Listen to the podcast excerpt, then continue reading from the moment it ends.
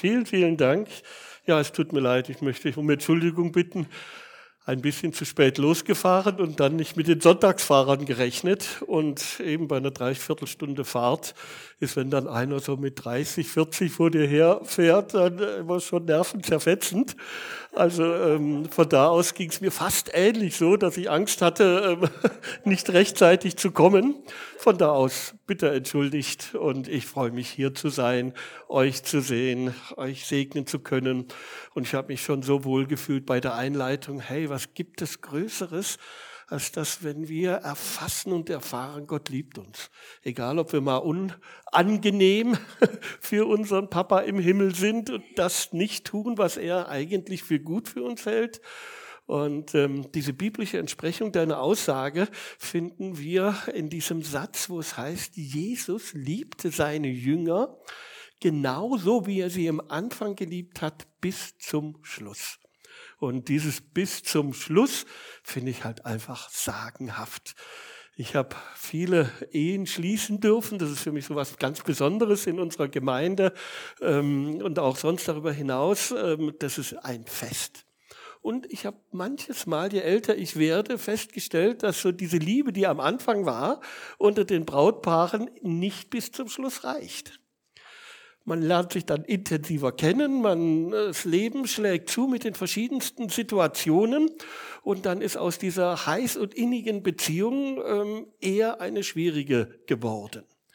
Und ich bin so froh, dass es bei Gott wirklich anders ist. Das ist genau dieses äh, von Anfang an, das war nicht so ein Strohfeuer und dann genauso wie, also in der gleichen Qualität, in der gleichen Intensität ist die Verliebtheit bis zum Schluss da. Und ich finde es eine tolle Überleitung auch zu dem Thema, das ich genannt habe, Ja, ich will. Drei Worte, wie komme ich dazu? Ganz einfach. Ähm, wir haben als Familie verschiedenen Kindern, Pflegekinder, die nicht unsere eigene wahren Heimat bieten dürfen. Und dann hat mich jetzt ähm, Anfang des Jahres so ein Anruf einer Pflegetochter erreicht, die inzwischen bei Potsdam, Berlin wohnt und sie sagt, ich heirate und ich hätte gerne, dass du mich zum Altar führst. Und das war natürlich richtig toll und äh, begeistert für mich. Und ich habe sofort zugesagt, ja, ohne zu wissen, zu ahnen, dass das ähm, aufgrund irgendwelcher Schwierigkeiten viermal verschoben wurde. Gell, und vom Termin her, gell, weil die Location nicht passte. Und dann ging es da und deswegen nicht vom Beruf her. Und Drei Wochen vorher hatten wir erst den Termin. Und dann war das ein Eck, der Urlaub war schon gebucht. Ich muss immer eben auf noch die verschiedenen anderen Gemeinde und so weiter Termine achten. Und ich wollte allerdings unbedingt mein Wort halten. Und dieses, äh, äh meine Tochter vor den Altar führen, meine Pflegetochter, ja, und wir möglich gemacht. Gott hat die Wege und das war drei Tage, also ein Tag hindüsen einen Tag dort die Hochzeit machen, den nächsten Tag wieder zurück. Mehr ging nicht. Und ähm, ich weiß nicht, ob du in letzter Zeit mal nach Berlin mit dem Auto gefahren bist.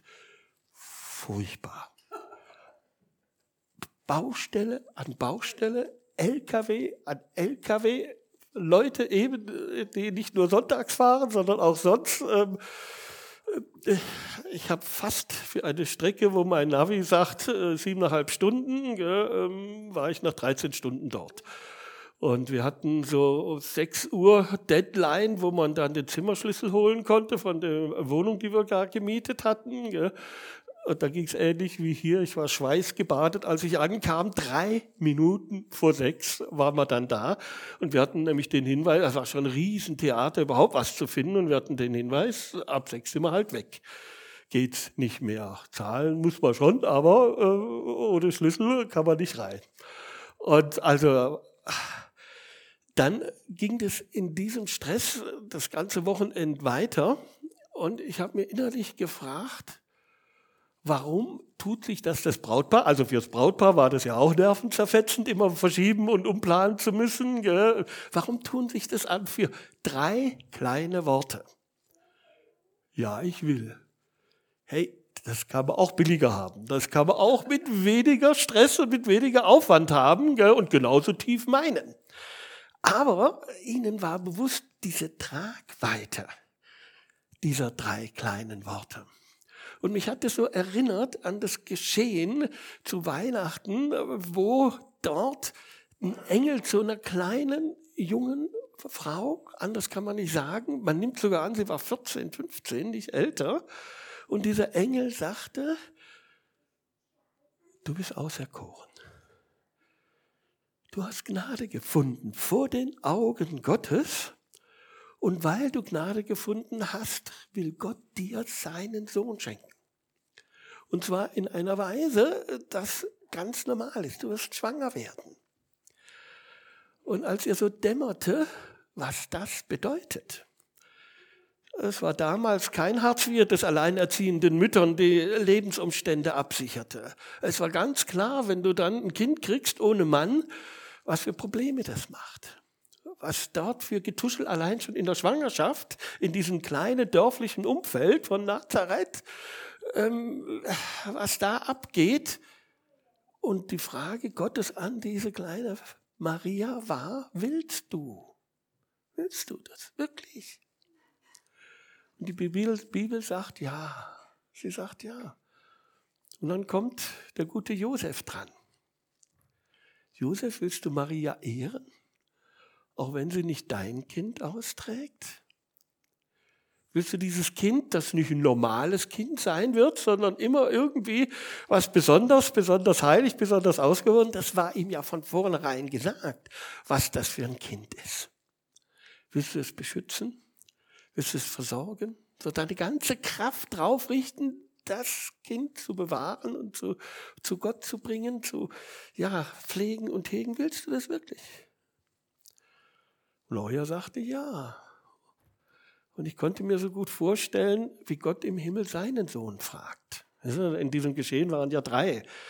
Und ich glaube nicht, ob du gefragt werden wolltest, ob du zur Welt kommen willst oder nicht.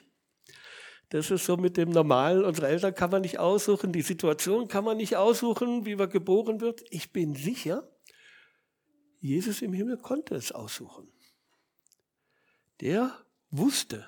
Philipperbrief sagt, er selber entäußerte sich, nahm Knechtsgestalt an. Also dort war dieser aktiv Handelnde nicht die Papa und die Mama, sondern Jesus selber. Und er wusste, in was für eine Situation herein er hineingeboren wurde.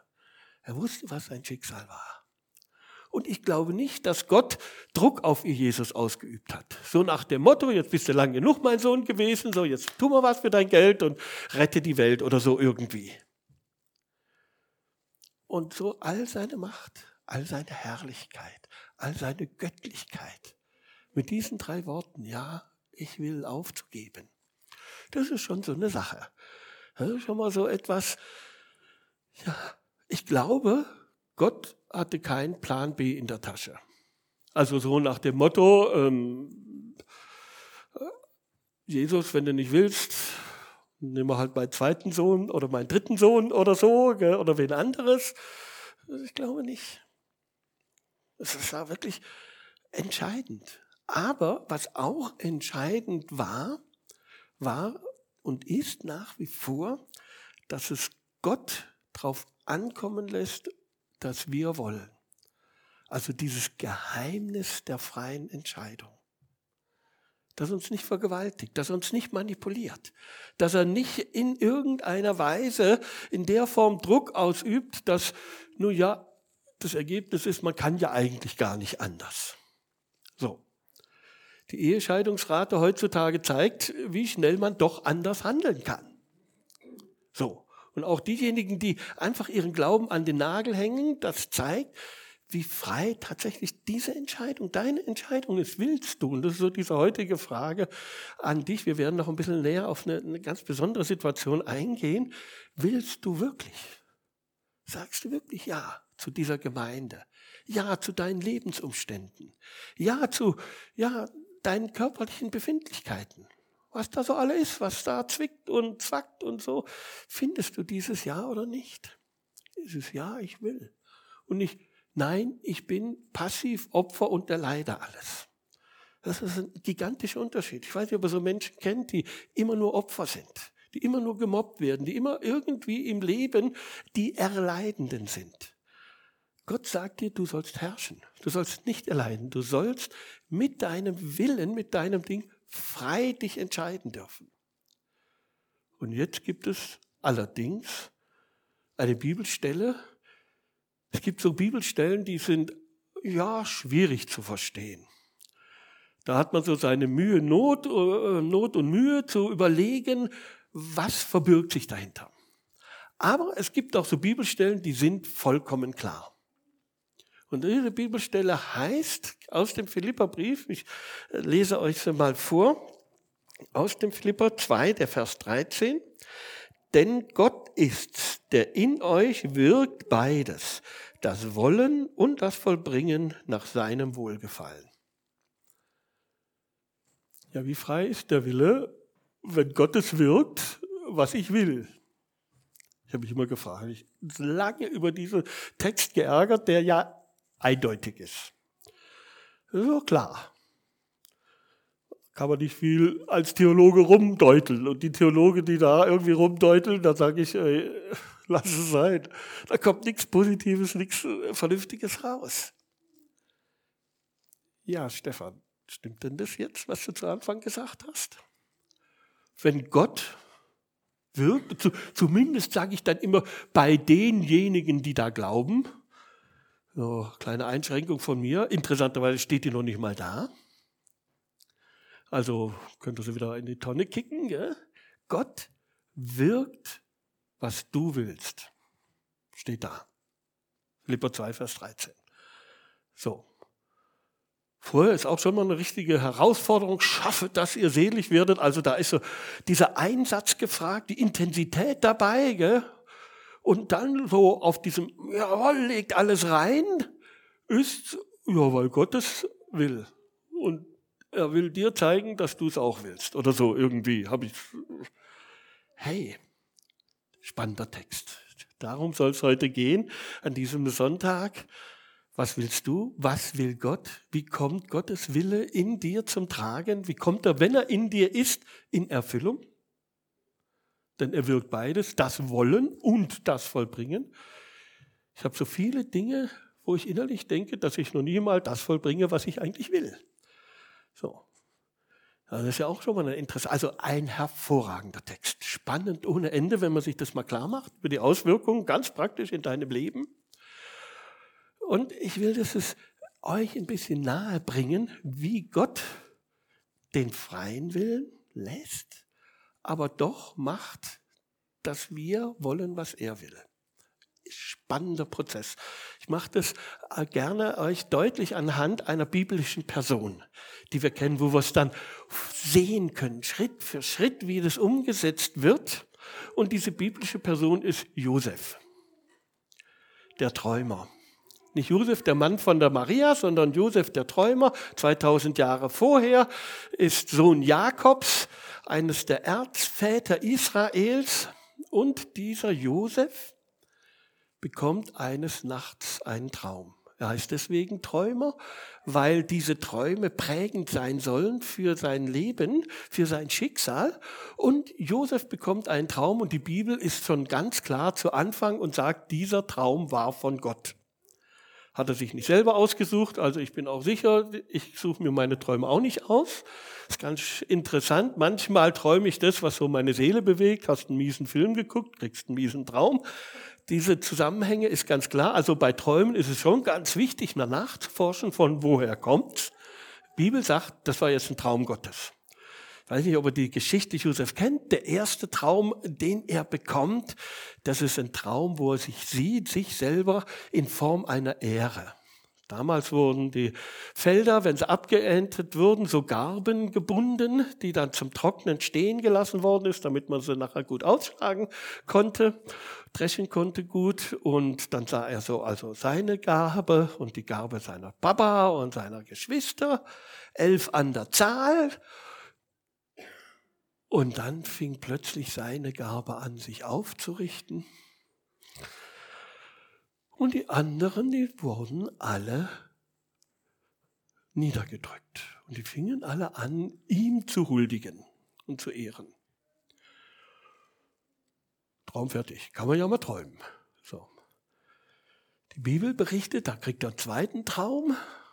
Da Sonne, Mond und Sterne, er sah dann die Sterne seinen und er sah dann die anderen Sterne. Ich weiß nicht, wie ich mir das vorstellen soll, aber für ihn war es ganz klar, plötzlich fing sein Stern an, noch mehr zu leuchten und alle anderen Sterne verneigten sich vor ihm.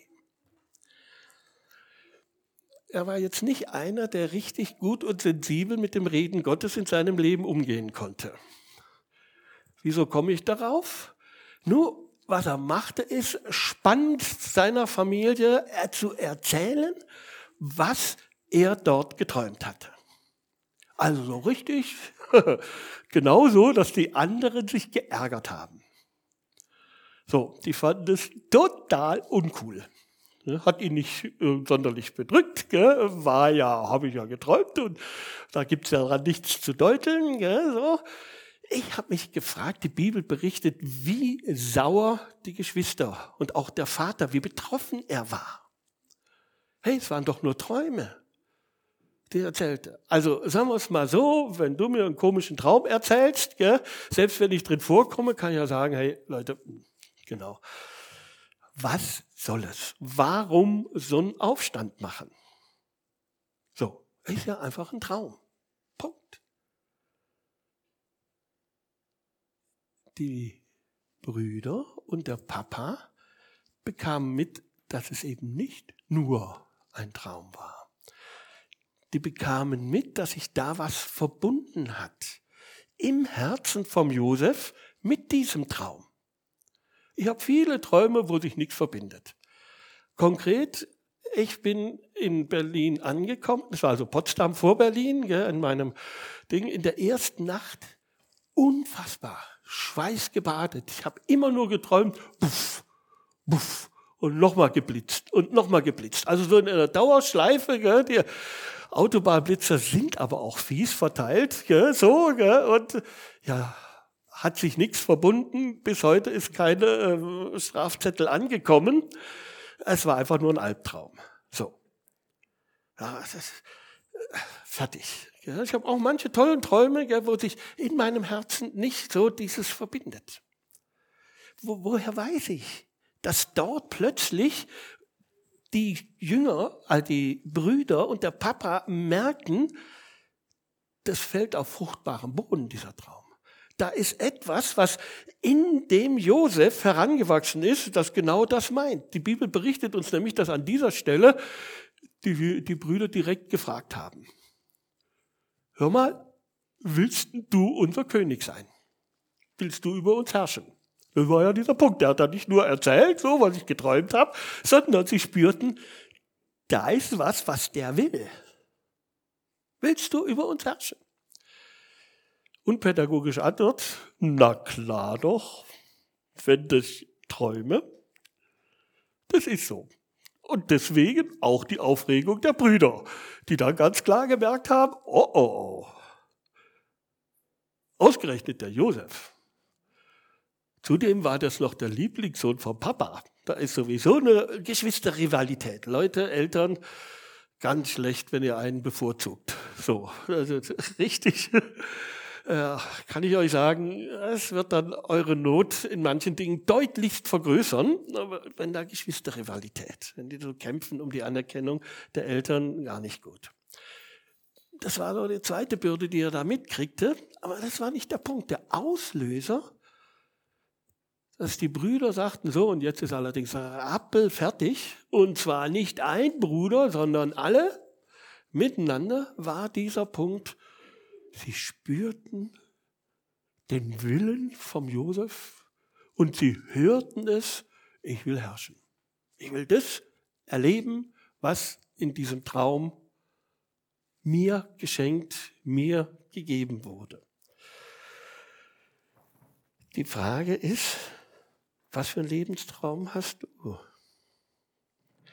Was für eine Vision hast du im Herzen? Was willst du? Was Gott dir gesagt hat, wofür dein Leben da ist?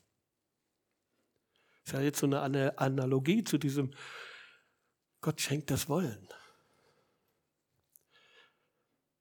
Es ist so wichtig. Ich habe äh, dieses äh, Bild vor Augen, die Predigt von Martin Luther King I have a dream.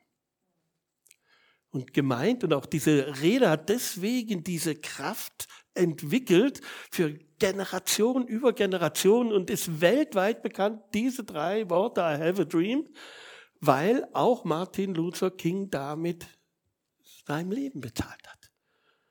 Von Anfang bis Ende ganz klar war, ich will das wirklich. Und wenn wir dieses griechische Wort mal hineinschauen, was dort steht, Gott schenkt das Wollen und das Vollbringen, was da mit diesem Begriff ich will steht, dann ist es das griechische Wort Telo.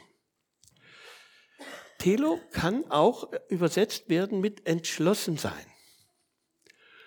Und es ist immer interessant, wenn man mal Bibel forscht, gell, gibt es noch andere Worte, die so übersetzt werden, wie jetzt mit wollen. Es gibt ein zweites griechisches Wort, heißt Bulomai und heißt sich entscheiden. Wird beides mal gleich im Deutsch übersetzt mit wollen. Eine geht Richtung entschließen und andere Richtung entscheiden. Als ich das erste Mal gelesen habe, dachte ich, pff, wo ist denn der Unterschied zwischen entscheiden und entschließen. Und je näher ich mich da mit der Bibel beschäftigt habe, mit dem Wort, dann merke ich, es ist ein gigantischer Unterschied.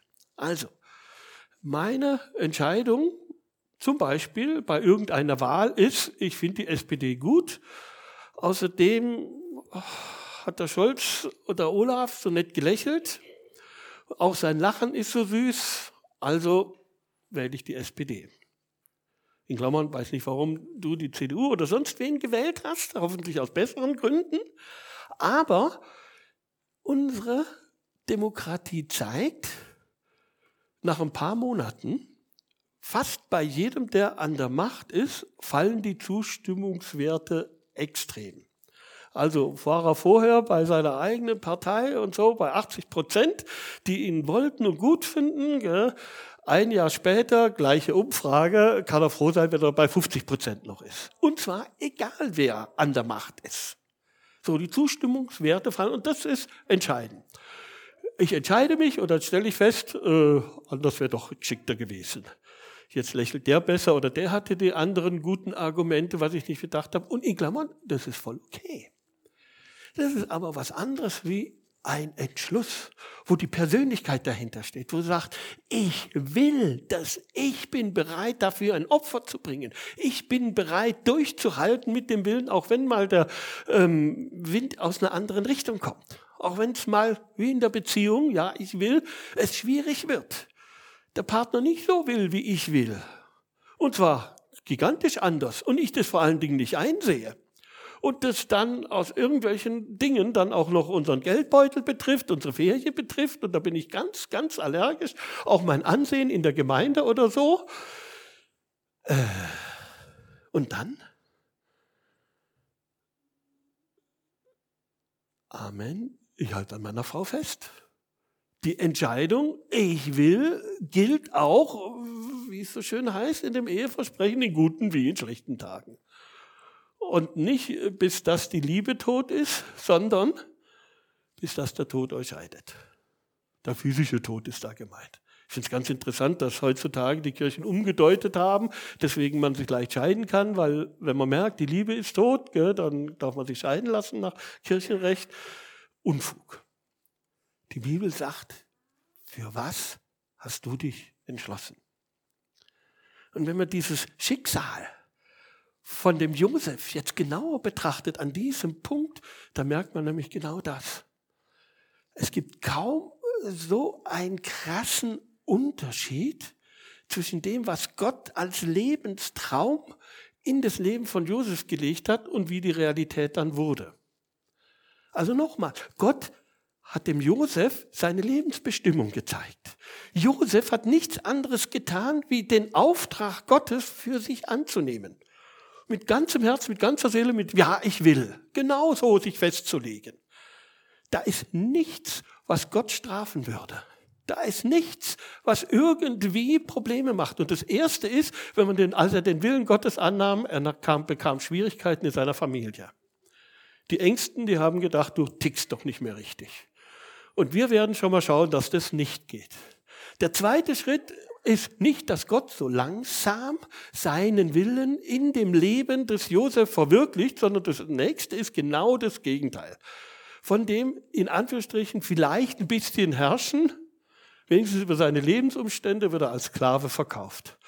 Das ist eine Lebensform, der überhaupt nicht herrschen kann und der überhaupt keine Ehre bekommt und der wirklich als Sklave in Ägypten der letzte Dreck war.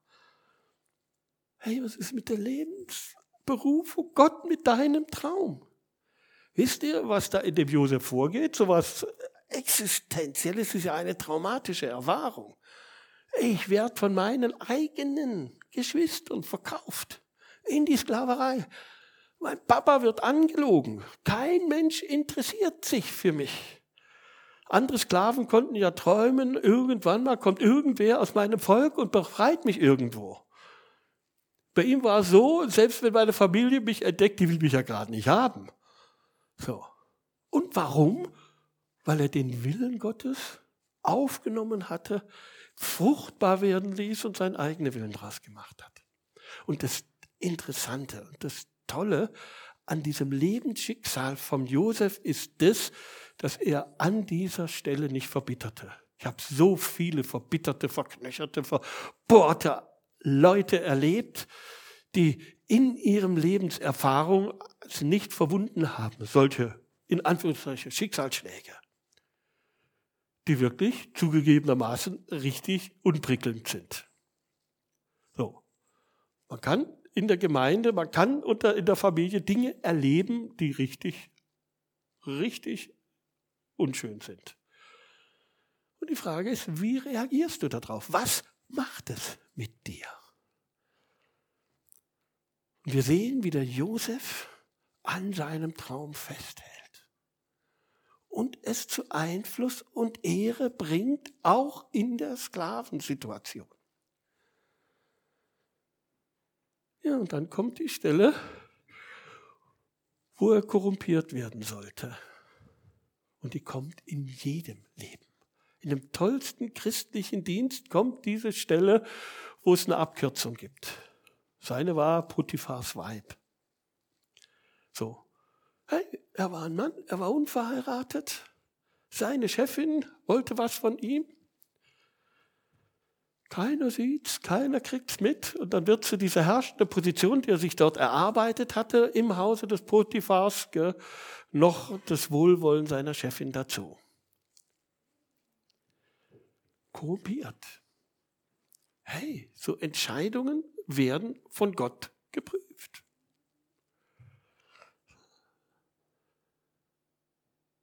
Willst du die Abkürzung nehmen? Willst du da den leichteren Weg gehen? Willst du da fünf Grade sein lassen? für den Willen Gottes, für dich. Kann doch jeder verstehen, du warst in der Notlage, du warst in der Zwangslage. Ich habe schon ein paar Mal in Notlagen überlegt, sage ich jetzt, äh, drücke ich mich um die Wahrheit oder drücke ich mich nicht?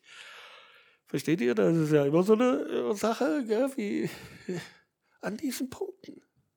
Da entscheidet sich's. Und es war dieser wilde Entschluss des Josefs. Entschluss. Das war nicht eine Entscheidung. Okay, jetzt entscheide ich mich wieder anders, sondern ich halte fest an meinem Glauben. Ich halte fest an meinen Gott. Ich halte fest an der Lebensvision und als er wirklich sich auf Gott stellte, sich auf die Rechenschaftsseite stellte, was passiert? Er kommt nicht zu Ehren. Er kommt nicht groß raus wo man sagt, Gott, ich habe mich für dich entschieden, jetzt muss doch endlich der Durchbruch kommen. Wenn du denkst so, das, wisst ihr was, diese äh, Lebensberufung, die Gott ausspricht, da ist immer so ein Zeitpunkt dabei, wann Gott die erfüllen will. So. An der Stelle Potiphas Weib war noch nicht offensichtlich der Zeitpunkt Gottes, wo er ihn in Ehre bringen wollte. Man könnte wirklich denken, dieser Traum war verkehrt, diese Situation war verkehrt. Jahrzehnte um Jahrzehnte, immer, wenn du denkst, es geht nicht schlimmer, ich kann dir sagen, es geht immer schlimmer. Immer schlimmer. Immer geht's noch einen Schritt mieser, als es vorher war. Also Sklave ist ja nicht richtig cool, gell? als Sklave im Gefängnis, gell? so richtig, wo alle anderen denken, nur der hat äh, Finger in der Kasse gehabt oder dort gehabt, wo er nicht sollte, verstehst du, so als äh, noch mieser. Alle Reputation kaputt. So. Aber er hält an seinem Traum fest. Er hält an seinem Gott fest, egal wie die Stimmung um ihn herum ist. Und das ist mein Appell an dich. Was ist dein Lebenstraum? Und wenn du ihn weißt, ist es ein Schönwetter-Lebenstraum? Oder ist es etwas, wo du sagst, ich bin entschlossen. Dieses Ja, ich will, ist so in guten und in schlechten Tagen. Ich bleib dran. Ich lass mich nicht abbringen. Wisst ihr, es gibt immer eine Alternative. Und jetzt, Cindy war diejenige, die ich von Altar führen durfte. Sie heißt Cindy. Wisst ihr, es kann sein, dass in drei Jahren Brad Pitt in jüngerer Form ums Eck kommt und ihr schön aus Augen macht. Oder umgekehrt. Merkt ihr? So. Alternativen kommen. Und wenn du dich festlegst, ja, ich will, dann ist es auch eine Festlegung, ja, ich will nicht. Auch wenn gerade mein Mann dick, alt und fett geworden ist und Brad Pitt vor der Tür steht, ich will nicht. So, das, das ist da implementiert. Macht es klar. Was geht bei euch und was geht nicht? Was heißt es hier, an diesem Punkt dran zu bleiben? Und unser guter Josef wollte, lebte seinen Traum, wusste, was wichtig für ihn war, was nicht wichtig für ihn war und er vollbrachte das. Die Bibel ist so ganz einfach, Gott schenkte Wohlgefallen. Gottes Segen blieb auf dem Leben, weil Gottes Segen nicht in Äußerlichkeiten zugrunde liegt, sondern Gottes Segen hängt sich an dieser Herzenshaltung, die er in Josef fand. Und er wurde zweiter Mann im Staat. Und es kommt diese Situation, wo die Jünger zu ihm, die Jünger sage ich immer, die Geschwister und der Papa nach Ägypten kommen wegen dieser Hungersnot. Und als sie mitkriegen, wer er ist, dann erlebt Josef genau das, was Gott ihm vorher gezeigt hat. Alle Geschwister, alle Papa demütigen sich vor ihm. Erkennen, das wird ja Ehren, genau das geschieht. Darf ich aber euch was sagen?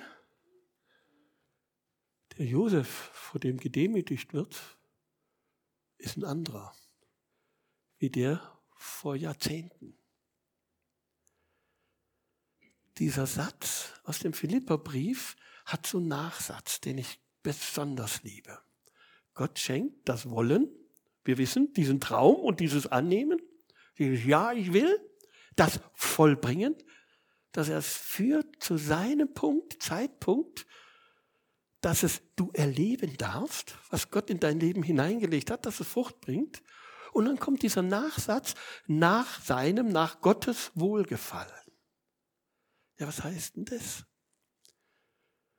Das will ich verbinden mit diesem Person des Josefs in dieser Stunde seines Triumphes, wo er das wirklich erlebt, dass seine Träume wahr werden, anders? In einer anderen Kultur, in anderen Umständen, wo ganz andere äh, räumliche, also äh, ganz anders wie gedacht, aber wortwörtlich erfüllt werden, Gott erfüllt. Und er reagiert nicht da, habe ich euch doch gleich gesagt. Wird auch mal Zeit oder so, ihr versteht, gell? das ist doch jetzt normal, ganz klar, Gott ist auf meiner Seite und ähm, schön, dass ihr es auch erkennt und einseht. Und Genau. Ihr habt's bös gedacht, Gott hat's gut gemacht. So, hurra, jetzt demütigt euch nochmal. Jetzt kommt aber von eurem hohen Ross runter und ähm, genau. Also, so reagiert er nicht. Ich glaube, so ähnlich hätte er reagiert, zig, wo er noch in Israel lebte, wo noch so, so. Das war das, was die, die Brüder nämlich so richtig geärgert hat. Dieser Herrschaftsdünkel, dieser, oh, merkt er, der will über uns herrschen. Das kann doch nicht wahr sein. Ja?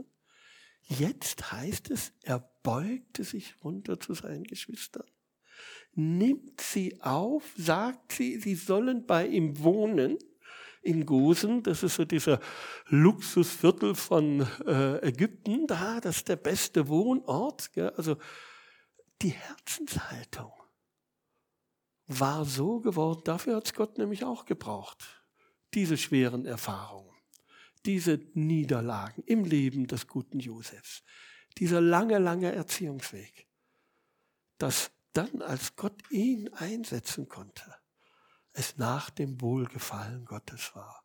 Es ist nicht nur Gott hat seinen Willen durchgebracht, so, sondern Wohlgefallen. Er guckt drauf und es ist gut. Das ist schön so. Ich möchte zum Schluss kommen. Was für einen Traum hast du? Schreib ihn mal auf, mach ihn mal fest. Ich habe vor 14 Tagen eine Friedhofführung über den Friedhof Willingen gemacht. Hintergrund, ich bin dort aufgewachsen und da war so über die Aufenthaltsorte der Toten, ist er tatsächlich im Grab oder ist er nicht im Grab? Und so, spannende Thema. Auf jeden Fall könnte ich mich erinnern, habe ich gesagt, ähm, so eine interessante Sache auf der Bibelschule, wo ich war war eines der Abschlussaufgaben die, schreibe deine eigene Totenrede. Ja, was ist denn das? Was soll das? Ja, was man am Grab über dein Leben sagen soll. Da wird so viel gesagt immer. Gell? Also was würdest du wollen, dass über dein Grab gesagt wird? Ich kann mich heute noch erinnern, ich habe gesagt, ich würde gerne, wenn ich sterbe, dass das gesagt wird, er hat seine Familie geliebt. Für die war er immer da. Er war ein Familienmensch. Das wusste ich schon damals, das soll gesagt werden. Das ist als Resümee. Das Zweite ist, er hat die Gemeinde geliebt. Er war dafür da, hat er sein letztes Hemd gegeben. Das war so eine Sache, wo seine Augen an zu leuchten fingen. Ja? Wisst ihr, die KL4 in Villingen ist aus einem Traum von ein paar jungen Leuten entstanden. Freunde, die sich zusammengefunden haben und Gemeinde bauen wollten, die anders waren als die anderen Gemeinden ringsherum. Und es war nicht leicht immer und das war immer wieder mal mit Rückschlägen und Schwierigkeiten verbunden. Aber wir haben diesen Traum gehabt. Wenn ich mal tot bin, dann sollen meine Kinder wissen, das hat sein Leben ausgemacht. Das war wichtig. Also nochmal, was soll am Grab über dich gesagt werden? Was war dir wichtig? Was war so dieses Lebensmotto, Lebensberufung? Und da hast du eine ganz spezielle Du hast eine. Geh auf Suche. Und das Zweite ist, halte dran fest. Egal was kommt. Ob das Leben in die Entgegengerichtung geht. Du glaubst, oh, die Massen kommen gell, und dann alle gehen oder so. Das macht was mit dir.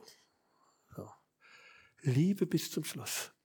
Und das Tolle ist, nicht ich liebe ihn nicht mehr und dann nicht mehr, nicht mehr, nicht mehr, bis er das tut, was ich will und dann liebe ich ihn wieder, sondern genauso wie gleich. Gott, Gott ist bei dir.